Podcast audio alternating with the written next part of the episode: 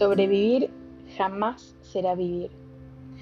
Después de caminar por diferentes lugares, singulares suelos, admirar incontables paisajes, decodificar diversos lenguajes y conocer personas por doquier, entendí la inmensidad de la palabra supervivencia. Pero, ¿qué es sobrevivir? Desde nuestros ancestros, nuestro cerebro está configurado para sobrevivir. A nuestra mente no le interesa la felicidad, ni mucho menos salir de ese estado natural en el que uno está atrapado de la mano con millones de mecanismos de defensa desarrollados por el miedo. Sí, nuestro cerebro se enmudece por los incontables miedos. Es por eso que el sobrevivir se asocia a la idea de estar siempre atento ante cualquier ataque, sin el disfrute necesario para la integridad.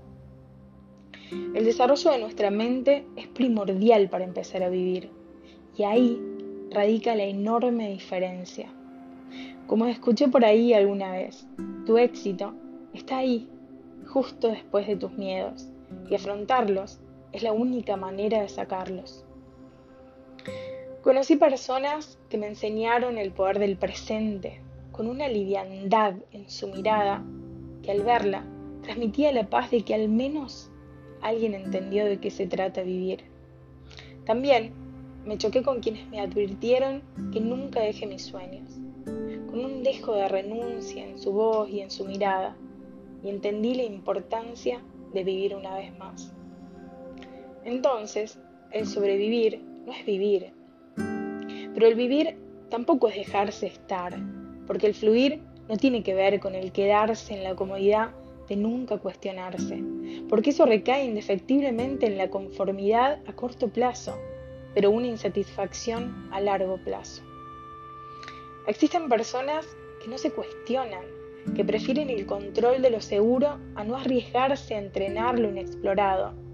Y no lo digo por crítica, sino por haber entendido que más allá de la frontera del lenguaje, de la cultura, estas dos formas de pensar se entremezclan y me enorgullece haber comprendido que sin la preparación mental, después de cuestionamientos, búsquedas, aprendizajes, es difícil salir del mecanismo inicial donde la mediocridad parece instalarse como protagonista principal.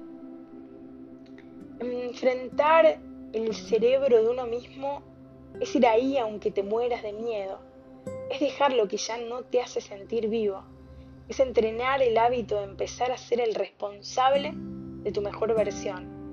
Es alejarte de relaciones sin sentido. Es elegir con la emoción, pero también con la inteligencia de entender que depende de quienes te rodeen, dependerá también tu progreso. Porque en soledad es difícil crecer. La humildad te lleva al éxito de nunca pretender más de lo que mereces. Porque si buscas, trabajás y te animás, posiblemente, por no decir seguramente, llegará eso que tanto te hace vibrar, sentir y vivir, que está muy lejos, muy lejos de tan solo sobrevivir. Eso aplicado a trabajos, relaciones y carreras. Sobrevivir jamás será vivir.